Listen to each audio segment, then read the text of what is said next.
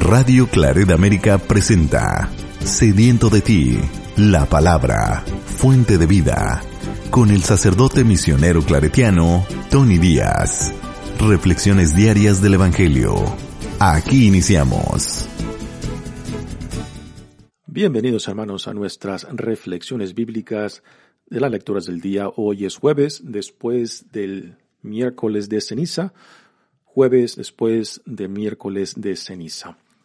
La primera lectura de hoy viene del libro del Deuteronomio, capítulo 30, versículos 15 al 20. Libro de Deuteronomio, capítulo 30, versículos 15 al 20. Esto dice el Señor. Mira, hoy pongo delante de ti la vida y el bien, o la muerte y el mal. Si cumples lo que yo te mando hoy, amando al Señor tu Dios, siguiendo sus caminos, cumpliendo sus preceptos, mandatos y decretos, vivirás y te multiplicarás. El Señor tu Dios te bendecirá en la tierra donde vas a entrar para poseerla. Pero si tu corazón se resiste y no obedeces, si te dejas arrastrar y te postras para dar culto a dioses extranjeros, yo te anuncio hoy que perecerás sin remedio y que, pasado el Jordán, para entrar a poseer la tierra, no vivirás muchos años en ella. Hoy tomo por testigos al cielo y a la tierra de que les he propuesto la vida o la muerte, la bendición o la maldición.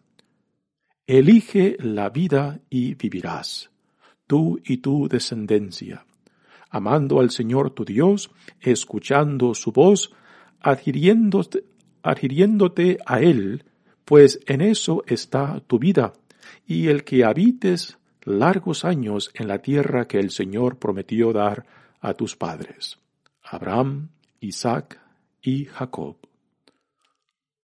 Palabra de Dios. El salmo responsorial es el salmo número uno y el responsorio es, Dichoso el hombre que confía en el Señor. Dichoso el hombre que confía en el Señor. Dichoso el hombre que no se guía por mundanos criterios, que no anda en malos pasos, ni se burla del bueno, que ama la ley de Dios y se goza en cumplir sus mandatos. Es como un árbol plantado junto al río, que da fruto a su tiempo y nunca se marchita. En todo tendrá éxito. En cambio, los malvados serán como la paja barrida por el viento, porque el Señor protege el camino del justo, y al malo sus caminos acaban por perderlo. Dichoso el hombre que confía en el Señor. El Evangelio de hoy viene de Lucas capítulo 9 versículos 22 al 25. En aquel tiempo Jesús dijo a sus discípulos, Es necesario que el Hijo del Hombre sufra mucho, que sea rechazado por los ancianos, los sumos sacerdotes y los escribas, y que sea entregado a la muerte y que resucite al tercer día. Luego, dirigiéndose a la multitud, les dijo, Si alguno quiere acompañarme, que no se busque a sí mismo, que tome su cruz de cada día y me siga. Pues el que quiera conservar para sí mismo su vida, la perderá pero el que la pierda por mi causa, ese la encontrará. En efecto, ¿de qué le sirve al hombre ganar todo el mundo si se pierde a sí mismo o se destruye? Palabra del Señor. Muy bien, demos comienzo a nuestra reflexión de las lecturas de hoy. Ayer, a miércoles de ceniza, dimos comienzo a la temporada cuaresmal Y durante esta cuaresma, la Iglesia y Dios nos invita, pues, para que entremos al desierto con Cristo. Porque es el encuentro con Cristo, es el encuentro con Dios lo que hace posible el discipulado, lo que hace posible el deseo y la voluntad, no solamente de creer en Cristo, sino de asemejarnos a Él y a vivir con la libertad que hace posible la vida a la cual Él nos llama, lo que hace posible el compromiso radical de lo que tanto la primera lectura de hoy y el Evangelio nos habla. Eh, el cristianismo no es un acto de voluntad, no es fuerza de voluntad, uh, es, es algo que sale, es un fruto, es un fruto del encuentro, es una iniciativa de Dios que provoca en nosotros el deseo de decir sí, el deseo de confiarnos, el deseo de confiarnos a aquel que nos llama, porque aquel que nos llama también proveerá lo necesario para que este llamado sea fructífero, para gloria de Dios, para nuestra salvación y la salvación de aquellos que Dios ponga en nuestras vidas. Así que en esta primera lectura, que viene del libro de, Deuteronomio, tenemos un discurso, el tercero de tres discursos de Moisés. Aunque aquí no menciona, se menciona el nombre de Moisés, es Moisés que está, quien está dando este discurso, y este discurso lo da Moisés en tierra moabita, justo antes de cruzar el Jordán, el río Jordán, y entrar a la tierra prometida. Y sabemos de que Moisés no entra a la tierra prometida, él muere justo antes de entrar a la tierra prometida. Es Josué, es Josué el asistente de Moisés, quien guía al pueblo a la tierra prometida. Dice la lectura de hoy. Recordemos que este es el tercer discurso de Moisés justo antes de que él muera. Dice, mira, hoy pongo delante de ti la vida y el bien, o la muerte y el mal. Así que Moisés, hablando por Dios, les pone al pueblo, le pone al pueblo de Israel un ultimátum. O te las juegas o no te las juegas. O te confías o no te confías. Moisés quiere una decisión radical, un compromiso con el Dios que los ha salvado, que los ha sacado de la esclavitud de, Egipto y ahora los ha guiado por 40 años por el desierto hasta llegar ya a la tierra prometida. Y están a, la puerta, a la puerta de entrar a esta tierra que Dios les entregará por herencia, pero que aún titubean, aún vacilan, aún están tibios, ¿no? Y aún están en, en la cerca y se, y se balancean para un lado y después para el otro según sus conveniencias y lo que Dios quiere es un sí o un no. Pero defínete, decídete. Es lo mismo que Jesús eh, le plantará también a, a sus discípulos y a la gente que lo sigue. Así que Moisés dice, si cumples lo que yo te mando hoy, amando al Señor tu Dios, siguiendo sus caminos, cumpliendo sus preceptos, mandatos y decretos, vivirás y te multiplicarás. Hemos de hacer conciencia de que este ultimátum que Moisés presenta no es un ultimátum mecánico, que si tú haces esto, Dios te dará esto, ¿no? O que si tú eres fiel, todo te irá bien. Y por experiencia sabemos de que aun cuando somos fiel, de que cuando aún somos vivimos comprometidos con Dios, aún las cosas no salen como las deseamos, pero a últimas, en esperanza, nos confiamos a aquel que nos llama. Y aunque las cosas no sucedan bien, sabemos que porque Dios es quien nos ha llamado, que estaremos bien. No que las cosas saldrán bien, sino que estaremos bien porque estamos bajo la santa y divina providencia de Dios. Este es el sentido profundo de la esperanza, no de que todo va a salir bien, porque no siempre las cosas salen bien. Pero pase lo que pase, estaremos bien. ¿Por qué? Porque estamos en manos de Dios, porque estamos bajo su divina providencia. Dice, el Señor tu Dios te bendecirá en la tierra donde va vas a entrar para poseerla. Pero si tu corazón se resiste o no obedece, si te dejas arrastrar y te ah, postras para dar culto a dioses extranjeros, yo te anuncio hoy que perecerás sin remedio y que pasado el Jordán para entrar a poseer la tierra, no vivirás muchos años en ella, ¿no? Nuevamente, eh, este ultimátum, esta decisión que Moisés le pide al pueblo de Israel, eh, no es algo mecánico. Eh, tenemos que entenderla con el trasfondo de la creación que leímos en el libro, libro, de Génesis ya hace un par de semanas, ¿no?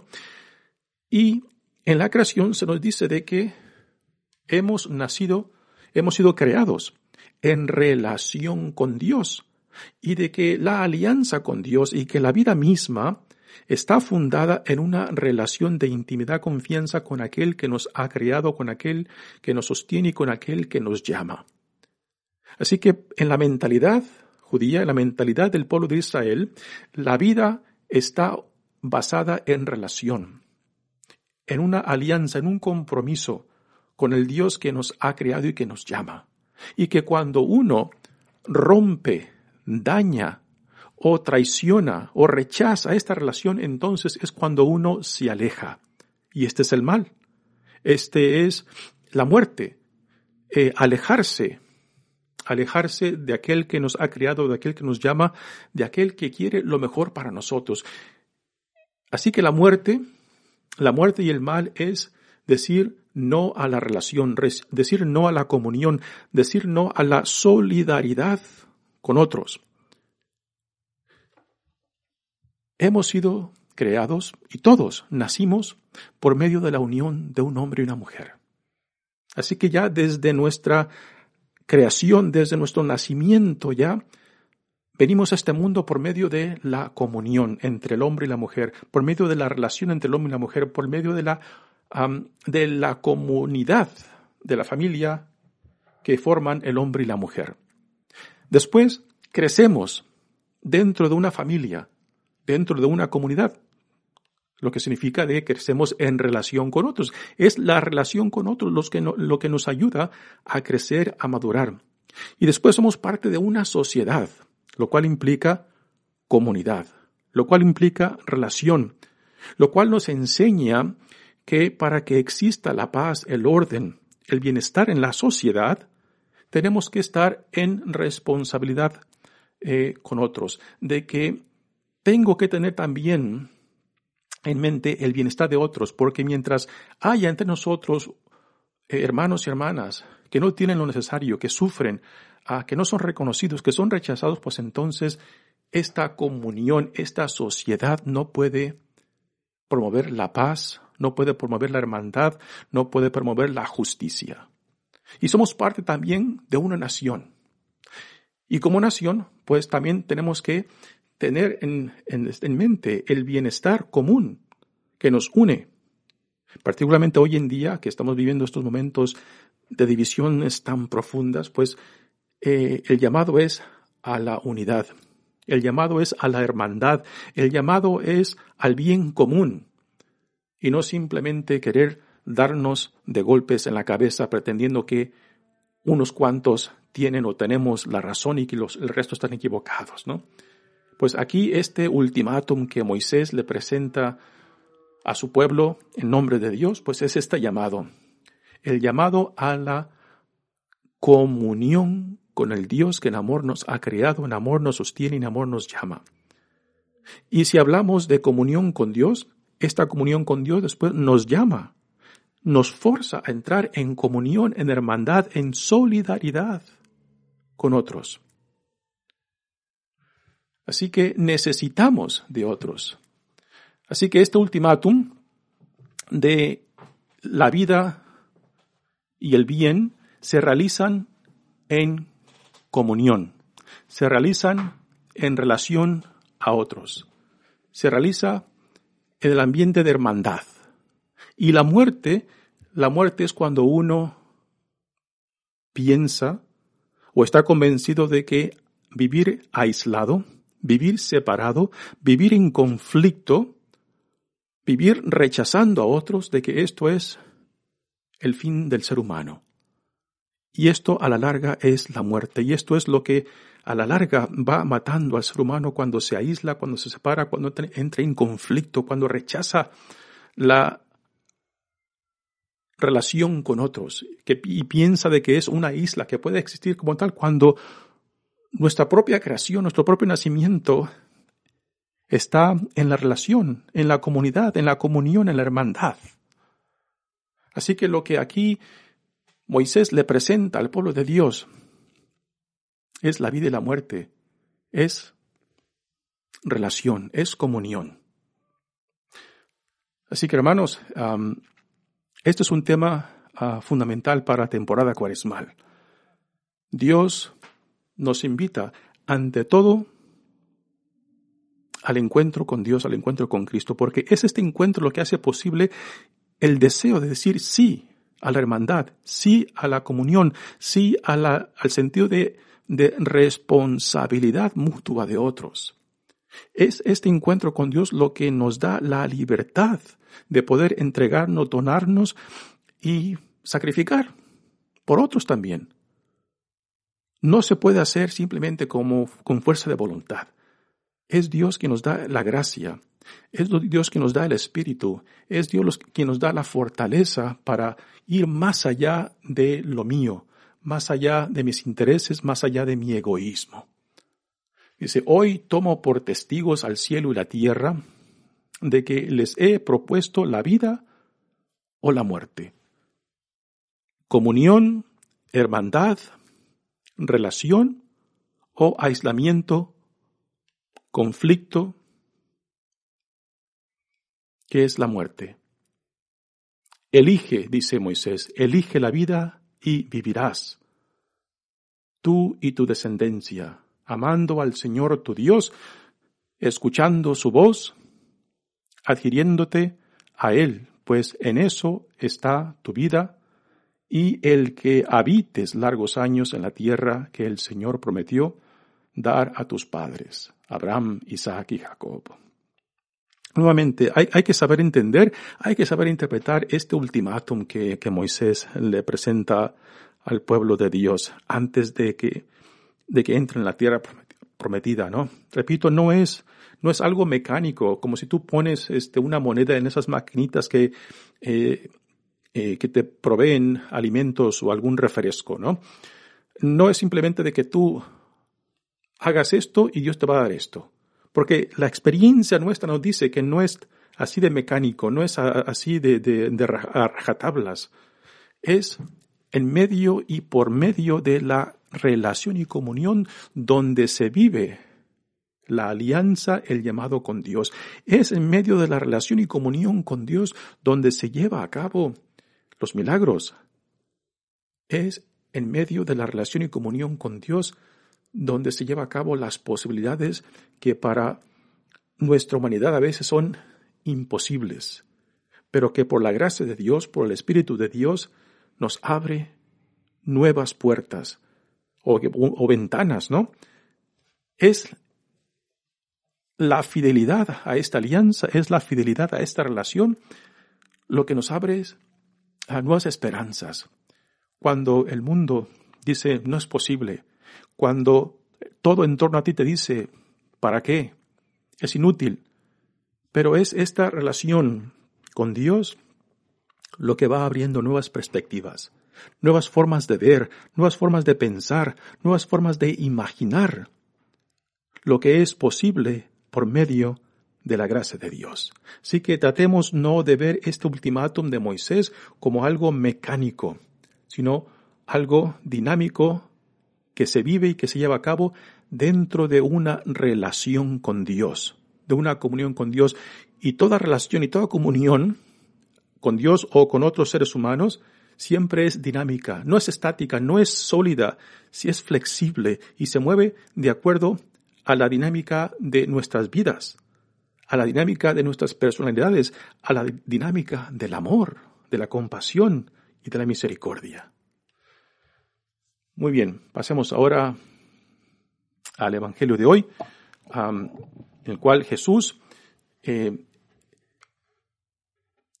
acaba de escuchar la profesión de Pedro Cuando Jesús pregunta a sus discípulos, ¿quién dice la gente que soy yo? Y Pedro confiesa que Jesús es el Mesías de Dios, ¿no?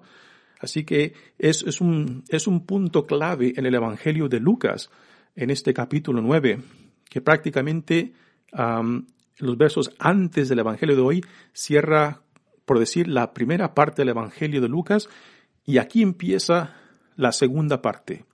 La segunda parte que desde este punto en adelante Jesús en el Evangelio, Evangelio de Lucas se va enfocando en su entrada triunfante a Jerusalén, donde será arrestado, será condenado, será crucificado y resucitará al tercer día. Así que justo antes de este Evangelio, Pedro acaba de profesar quién es Jesús. La identidad de Jesús es el Mesías de Dios. Y es algo significante, profundo, importante. Y sin embargo, en estas, en, este, en estas palabras de hoy, es como si Jesús les echara agua fría a este a esta gran revelación de la identidad de Jesús.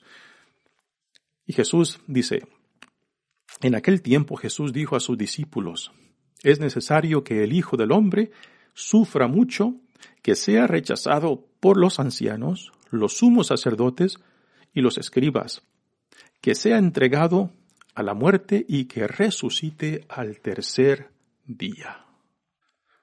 Vaya shock que Jesús les crea en la mente de sus discípulos después de que Pedro acaba de profesar quién es Jesús y, que ahora Jesús les diga de que tiene que sufrir, tiene que ser rechazado y que va a ser entregado a, a los líderes en Jerusalén y que morirá y que resucitará el tercer día, ¿no? En tiempos de Jesús había varias expectativas de cómo el Mesías de Dios vendría. ¿Y qué era lo que iba a hacer? Algunos pensaban de que el Mesías sería un tipo de revolucionario que eh, pues expulsaría a los romanos de su tierra, al imperio romano que los oprimía. Otros pensaban de que el Mesías sería pues un tipo de profeta, los profetas grandes como Isaías, Jeremías, ¿no? De que este profeta pues regresaría a Israel a su verdadera, a su verdadero llamado, ¿no? Otros pensaban de que iba a ser un tipo de sacerdote, de que purificaría la religión y el rito, particularmente al estilo de los fariseos. Y Jesús no encaja en ninguna de estas expectativas. Todo lo contrario, lo que Jesús les acaba de decir acerca de sí mismo, particularmente usando este título misterioso del Hijo del Hombre, es muy interesante. Cuando Pedro profesa quién es Jesús, dice el Mesías de Dios. Y sin embargo Jesús no utiliza, no utiliza esas palabras, ese título de Mesías para sí mismo. Es un Mesías de Dios, es un título muy glorioso. Sin embargo, Jesús constantemente utiliza este título, Hijo del Hombre, y se lo aplica a sí mismo. Es un título que eh, aún hoy en día hay muchas interpretaciones de lo que significa. Es un título que se encuentra en algunos libros del Antiguo Testamento, como el libro de Daniel y Ezequiel. y aún hay muchos discursos, y muchos pleitos en, lo que significa. Pero es así como Jesús se autodefine, no utilizando lenguaje eh, glorioso del Mesías, porque no quiere que sea confundido con las expectativas que la gente tiene de él, en la cual él no encaja. Sin embargo, aquí Jesús utiliza una imagen del Hijo del Hombre como Mesías, de un Mesías sufriente. ¿Y de dónde? ¿De dónde salen esta imagen del, del, la Mesías sufriente que Jesús se aplica a sí mismo? Pues ah, hay varias, varias posibilidades. Una de ellas de que Jesús eh, pues saca esta imagen del Mesías sufriente quizás de la tradición profética. La mayoría, y casi, bueno, sí, la mayoría de los profetas eh, fueron entregados a la muerte por el mismo pueblo a quien Dios los, lo, lo mandó. Y esta es una posible tradición de la cual Jesús puede sacar esta imagen del Mesías sufriente, ¿no? Si todos los profetas que Dios escogió y mandó a su pueblo fueron puestos a muerte por ese mismo pueblo, pues entonces, ¿qué se va a esperar de mí, ¿no? No porque Dios exija el, derrame de la sangre, no porque Dios exija la muerte, ¿no? Pues esto sería verdaderamente una imagen de un Dios sangriento, ¿no? De un Dios que exige la violencia y no, no es este el Dios que Jesús nos revela. Otra posible tradición de donde Jesús saca esta imagen del Mesías sufriente puede ser también del Antiguo Testamento donde se, se habla de que el Mesías pues será una víctima, una víctima que se ofrecerá para expiar los pecados del pueblo. Otra posible tradición es la que encontramos en el profeta Isaías hacia el final, creo que en el capítulo 40 al 50, la imagen del siervo sufriente, que también encaja muy bien con lo que Jesús nos dice acerca de sí mismo, ¿no? Y quizás por eso utiliza Jesús este título muy misterioso, el Hijo del Hombre, eh, porque no quiere que se le apliquen esas, esas ah, imágenes o ideas gloriosas que no encaja con la forma en cómo Jesús entiende a sí mismo, ¿no? Que el camino de la cruz es el camino de la gloria, el camino de vaciarse de sí mismo para llenarse solamente de Dios. Lo de Pablo, ¿no? De, este, de que él llegue a, que él llega, llega a identificarse tanto con Cristo que ya no es el quien vive, sino que Cristo quien vive en él. Y, y esto que Jesús dice no simplemente lo dice para sí mismo, lo dice para todos sus discípulos, lo dice para todos nosotros, no solo para algunos cuantos santos o santas, para todos que decimos sí a, a Cristo, para todos que nos identificamos con Cristo dice Jesús. Luego, dirigiéndose a la multitud, les dijo, si alguno quiere acompañarme, que no se busque a sí mismo, que tome su cruz de cada día y me siga.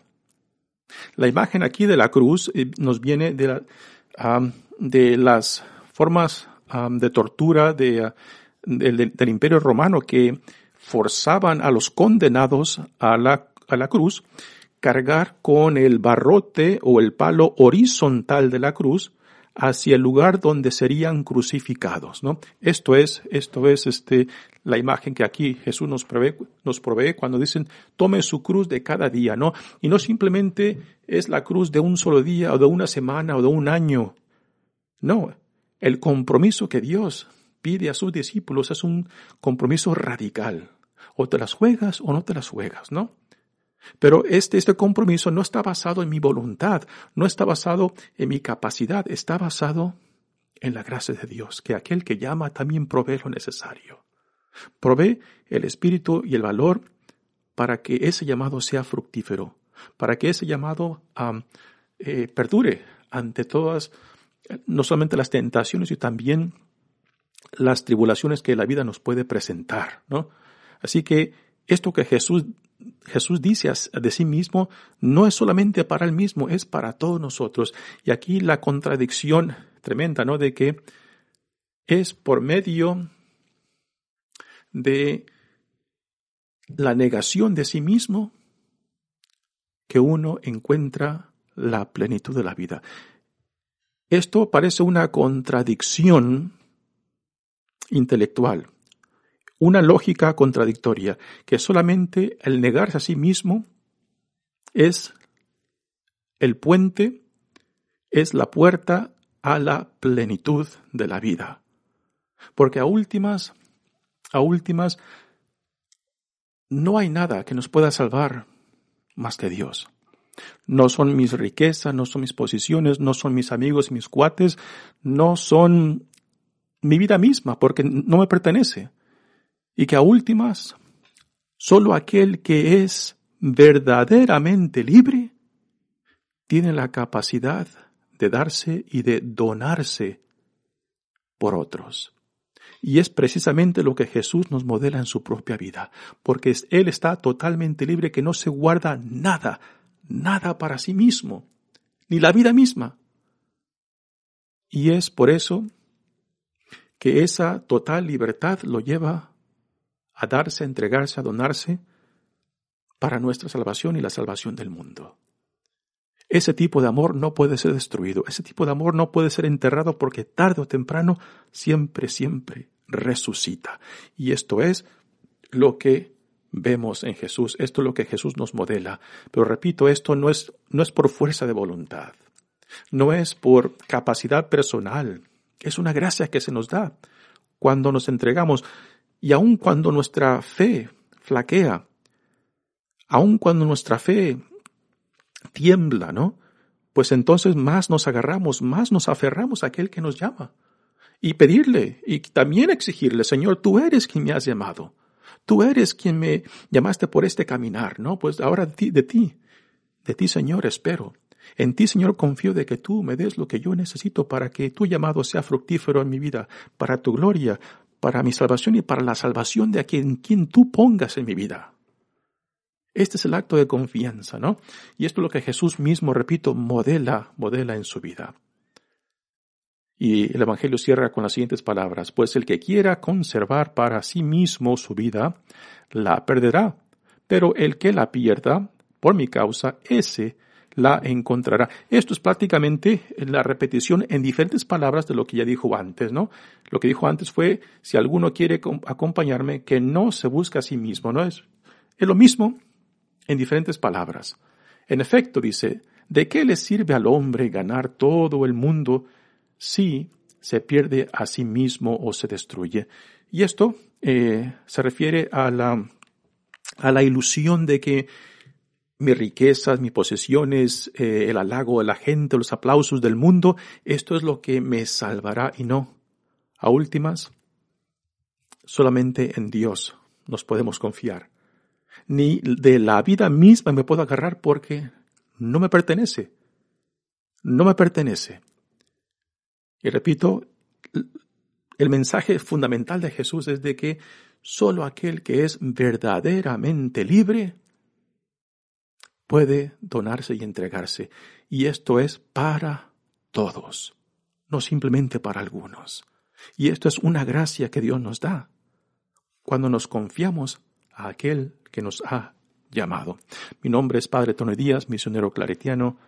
Que Dios los bendiga. Radio Claret América presentó Sediento de ti, la palabra. Fuente de vida. Sus comentarios son importantes. Contáctenos en radioclaredamerica.gmail.com